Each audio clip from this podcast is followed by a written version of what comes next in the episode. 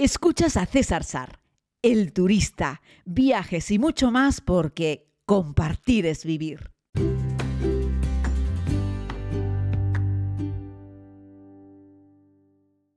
Saludos querida comunidad, aquí vamos con un nuevo podcast. Hoy les invito a que viajemos por carretera, pero que lo hagamos levantando el dedo, sí, haciendo auto-stop, mejor dicho. No es que se pueda decir que yo sea un experto, pero tengo algunas anécdotas al respecto. Una de ellas la más simpática, creo, de todas las que he tenido la oportunidad de vivir, se las conté en la segunda temporada de la serie. Vamos a escucharlo porque ocurrió, ocurría en la isla caribeña de Cuba. Amigos, aquí estoy tirado bajo un puente en la autopista nacional de Cuba. Voy hacia Santa Clara y vengo de Camagüey. El tema es que para ahorrarme un dinero pagué a un supuesto taxista una cantidad de cooks, que es la moneda nacional, por unir los dos puntos, es decir, 270 kilómetros uno del otro. Pero algo falló y se estropeó el coche y como aquí está prohibido mover turistas en coche sin licencia, no quiso arriesgarse a una severa multa y me ha dejado aquí, tirado bajo un puente, eso sí, para que me proteja del sol. Sar, ¿cómo lo llevas? ¿Sin éxito? Ahora busco un transporte para seguir mi camino y algo que yo creía sencillo no lo es tanto. Y eso que ofrezco 20 dólares americanos a quien me lleve. Ojo, que aquí el salario medio oficial son 30 dólares al mes. Imagínense, estoy ofreciendo un dineral. Pero los automóviles no paran, no se fían, soy un extranjero en medio de una autovía. Sí, poco transitado, pero una autovía. No es que pasen tampoco muchos coches, ni camiones, ni, nada de eso. Y bueno, ya lo han escuchado. Eh, pues una auténtica, un auténtico problema conseguir que la gente me parase eh, aún haciendo esto top, aún ofreciendo dinero, 20 dólares americanos, aún poniendo un letrero grande, en fin, costaba mucho, pero el problema no es que los cubanos sean más, eh, menos amables que otros en, en, diferentes lugares del mundo, sino que está penalizado, en este caso en Cuba, pues mover un turista de un sitio a otro si no tienes una licencia específica, es decir, el autostop está prohibido y más aún si lo que haces es llevar a extranjeros, ¿vale? Así es que, bueno, vamos a, hacer un pequeño repaso a, algunos consejos eh, y responder algunas preguntas relacionadas con hacer autostop, ¿no? Eh, ¿Se puede hacer autostop? Sí. ¿Es peligroso? En términos generales, no. En términos generales, no. De hecho, el único problema que suele haber con esto de hacer autostop es que hay gente que no te para porque tú puedes dar miedo, es decir, porque puede la gente pensar que tú eres peligroso. Así es que uno de los eh, principales consejos que, nos, nos, dan siempre y que, podemos dar los que, los que viajamos es eh, la apariencia, ¿no? es importante ir bien aseado, es importante evitar incluso llevar gafas de sol o sombreros, algo que produzca desconfianza o que no se te pueda ver bien el rostro, eh, que se te vea limpio, es decir, que se te vea una persona normal, ¿vale? si si pretendes que alguien abra las puertas de su vehículo para que te suba, ¿no? Me refiero que aumenta las probabilidades, es decir, si tú vas sucio, mm, hecho un Cristo y tal, pues a lo mejor alguien te para también, por supuesto. Pero las probabilidades disminuyen mucho que si alguien te ve con, muy buena pinta, te ve con, con, buen aspecto, ¿no? Así es que yo colocaría esta, este consejo a la hora de hacer autostop como el primero de todos eh, para, para, que la gente pues te pueda, eh, te pueda parar eh, y, y, te lleven, ¿no?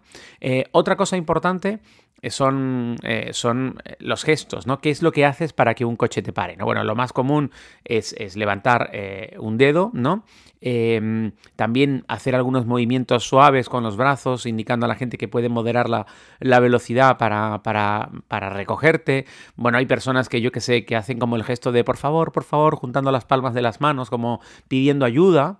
si vas caminando de espaldas y de vez en cuando vas levantando la mano, es muy probable porque que la gente te pare, porque necesitas ser muy proactivo, ¿no? Algo fundamental también es eh, dónde eh, te vas a colocar, ¿no? Bueno, pues una carretera, pero eh, que tenga arcén, que tenga un lugar donde la gente pueda parar. La salida de los pueblos y las ciudades suele ser un buen sitio. Pues, por ejemplo, un cruce también puede ser un buen sitio, fíjense, las gasolineras que están a la salida de las ciudades, que ahí es donde muchos coches emprenden la ruta, y dejar muy claro a dónde vas. Eso es muy importante, ¿no? Eh, un cartel que diga a dónde vas, hacia dónde te diriges. A lo mejor hay una persona que no va exactamente hasta ese punto o va más allá y te deja de camino o, viene, o se queda un poco antes y a ti te vale porque ya has avanzado un montón de kilómetros y también te vale. Eh, también especificar si pagas o no pagas o si quieres que te lleven gratis. Eh, si el número de personas que van a viajar también es importante.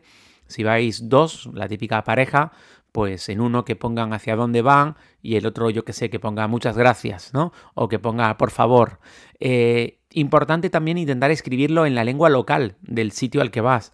Eh, la gente le hace mucha gracia cuando ve a un extranjero y que escribe en, tu idioma. Así es que cúrratelo, busca a alguien del lugar que te ayude a escribir ese cartel. No escribas mucho, la gente va más o menos rápido, necesitas que tenga un par de palabras nada más en el idioma local y muchas veces la gente aminora la velocidad para leer lo que pone en el cartel. Y si no está en inglés, sino que está en la lengua local, estás en Camboya haciendo autostop y está en camboyano, tendrás muchas más probabilidades de que la gente eh, se detenga para, para llevarte, ¿no? Eh, así es que bueno, y, sobre todo eso, decir hacia dónde te diriges es algo importante para darle esa información eh, a la gente, ¿no? Entonces, bueno, hay que, como les decía, también a través de nuestra de nuestra mm, presencia, también generamos más confianza o, desconfianza a la hora de que una persona pues quiera pararte para, para llevarte. ¿no? Otro elemento fundamental a la hora de hacer autostop es tener paciencia. Lo digo porque hay veces que la gente hace autostop y quiere que en 5 o 10 minutos o 15 minutos te haya parado un vehículo, ¿no? Hay que esperar. A veces esa espera puede superar, yo qué sé, la hora o, o 30, 40 minutos es algo muy normal a la hora de hacer autostop hasta que por porcentaje y en función de todas estas variables una persona que va al volante de un vehículo se detenga para llevarte. Eh, ya te digo, eso puede multiplicarse si estás mal colocado en un sitio, si la información que ofreces no es clara o no es correcta, si simplemente levantas el pulgar pero no llevas un cartel, si no estás en un lugar en el que la gente que pasa no le hubiese importado llevarte pero no vio seguridad para detenerse y llevarte. Eh, en fin, todos estos elementos de los que estamos hablando pueden hacer que se multiplique el tiempo, ¿no? Un lugar con afluencia de coches evidentemente ayuda mucho más eh, y también, ya te digo, una vía, en realidad en la vía que va camino del lugar al que tú te diriges. Este es un poco también el tema, ¿no? Si te pones a hacer autostop en el centro de una ciudad, pues es mucho más difícil que coincida un coche que te vaya a llevar al pueblo de al lado si ese es tu destino final, ¿no? La hora del día en la que haces este, el autostop eh, también eh, también tiene mucho que ver, ¿no? Es decir, por ejemplo, si lo haces ya en la tarde-noche o incluso en la noche, es más improbable que alguien pare. Si lo haces por la mañana y sobre todo por la mañana pronto, es mucho más eh, normal que, la gente se detenga y te lleve. En países, yo que sé, caribeños o en lugares en los que hace mucho calor, eh, la gente no suele mm, llevar a una persona que está haciendo autostop al mediodía porque hace un montón de calor y no quiere nadie, no quiere más gente en el coche, no quiere ni siquiera esa cercanía física, hace un montón de calor. La gente lo que quiere es ir fresquito y no quiere meter a nadie más eh, dentro del coche para, hacer ese viaje, ¿no? Si inspiras la suficiente confianza y sigues todos estos consejos y, la gente pues te lleva, eh, bueno, eh, mm, la verdad es que tendrás muchas más, más opciones, ¿no? luego, ¿Qué haces cuando te subes al coche, no? Ese es una buena, un buen tema. Bueno, intentar ser lo más educado posible, dar las gracias nada más entrar, saludar, interesarte un poco, pero sin ser invasivo por la persona que te está llevando. Puedes hablar un poco de ti, eso siempre ayuda mucho. Decir quién eres, por qué estás ahí, pues que eres una persona que está viajando, de dónde vienes, a dónde vas. Eh, bueno, eh, hablar un poquitito con, el lugareño, con la persona que te está llevando para hacerlo más sencillo. Por supuesto, te subes en un coche ajeno, si fuman, te lo comes, lo digo porque en los países árabes todo el mundo fuma, si las ventanas van subidas, van subidas, si van bajadas, van bajadas, si tienes frío, calor, en fin, sea lo que sea, evita mm, opinar o eh, influir en ese tipo de decisiones. La gente va en su coche, va cómoda y si esa persona va siempre con las ventanas bajadas, las lleva bajadas por algo será y a él le gusta ir así o a ella le gusta ir así. No tenemos por qué, por qué eh, incomodarlo, ¿no? Luego, algo que también eh, si llevas, yo qué sé, unos frutos secos, si llevas un chicle, cualquier cosa que te vayas a echar a la boca, ofrécelo, compártelo con, la persona, ¿vale? Si hablas, estás en un país, evidentemente la persona que te recoge es del país, siempre estaría muy bien que contases cosas que te han gustado del sitio. A todo el mundo le gusta escuchar que, que tu experiencia en el país ha sido buena. Incluso si la experiencia en el país ha sido mala, siempre recuerda que tus malas experiencias no dependen del país en general, sino dependen de algunas personas o algún hecho concreto. Yo que sé, te pilló lluvia o una persona te robó. Pero eso no sirve nunca para demonizar un país, es solo tu experiencia en un momento dado. Pero quédate con las cosas buenas e intenta transmitirlas a la persona que, te está llevando. Y bueno, conozco personas que han recorrido muchos miles de kilómetros haciendo esto stop. Hay una, una, no recuerdo ahora cómo se llama, Ah, César, qué mala memoria tienes. Hablé con ella un par de veces y la tengo en, Facebook, que ha recorrido toda África de norte a sur haciendo autostop una mujer sola, ¿vale? Para que os hagáis una idea. Y bueno, tiene unas cuantas anécdotas, la verdad es que sí. De hecho, voy a ver si la voy a entrevistar para el podcast. Como veis, yo voy creando cosas sobre la marcha, ¿vale? Así es que bueno, vamos a repasar un poquitito, ¿les parece estos tips a la hora de hacer autostop? Bueno, eh, ir aseado, ir con buena presencia para despertar la mayor confianza posible, que se te vea bien la cara, que no parezca que te estás escondiendo, ¿vale? Que seas una persona digna de que otro quiera tu compañía siendo un desconocido, ¿vale? Creo que esa es una clave fundamental. ¿Dónde colocarte? En el punto en el que estás pidiendo hacer autostop y tener, explicar bien claro a dónde vas, con un cartel, en lengua local, la hora en la cual te colocas, evita hacer autostop eh, por la noche y bueno, y armarte de paciencia para, para saber que, el, que, la, que puede tardar un poquitito la gente en, parar para, para, poder llevarte. Y a partir de ahí, pues ser lo más proactivo posible eh, con esta persona. No estaría de más, sobre todo en países más humildes, eh, generalmente si tú te pones a hacer autostop en Estados Unidos en una carretera interestatal, por ejemplo, una carretera secundaria, nadie espera que le des un dinero cuando llegues. En general, ¿vale? En general. Si ves que es un chaval muy joven que ha parado con su camioneta y tal, estaría bien que le dices algo, un par de dólares para una Coca-Cola. O que si el tipo para a beber porque es una ruta muy larga, que le invites tú a, esas, a esas Coca-Colas, ¿no? Pero si estás en un país más humilde, estaría muy bien. Evidentemente tú haces autostop porque se supone que no tienes mucha pasta o no quieres o quieres vivir esa experiencia y tienes mucho tiempo, que también puede ser. Pero en cualquier caso, que intentes ser un poco generoso con esa persona que te está llevando y estaría bien que aunque no te lo pida, la gente que suele pararte para hacer autostop no pide dinero, ¿vale? Pero estaría muy bien que le dieses algo de, algo de, dinero en modo de agradecimiento cuando, cuando ya llegues.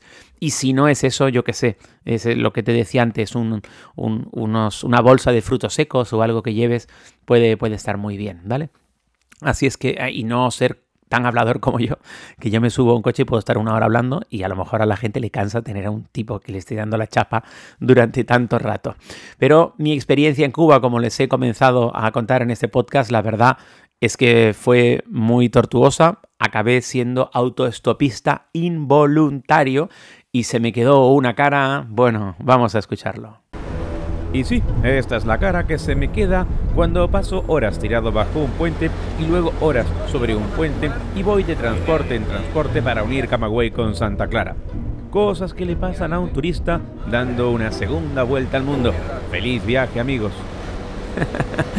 ya les puedo yo decir, ya les puedo yo decir, querida comunidad, que aquello fue toda una experiencia, ni siquiera enseñando el billete de 20 dólares y poniendo en el cartel hacia dónde iba y la cantidad grande de dinero costó un montón que alguien parase para llevarme. Fue una... Al final perdí el día entero. El día entero lo perdí en ese trayecto que en teoría era un trayecto que iba a ser, no me acuerdo, pero era un trayectito como de una hora y al final se convirtió en prácticamente todo un día de ruta. Menos mal que el primer conductor me dejó tirado debajo de un puente a la sombra y el segundo conductor también me dejó debajo de un puente y como ven, eh, bueno, como les he narrado, eh, pues, en fin, con el equipaje, con toda la tecnología, eh, conseguí que otro vehículo me llevase ya hasta, hasta el centro, hasta mi pequeño y mi pequeño pero agradable alojamiento.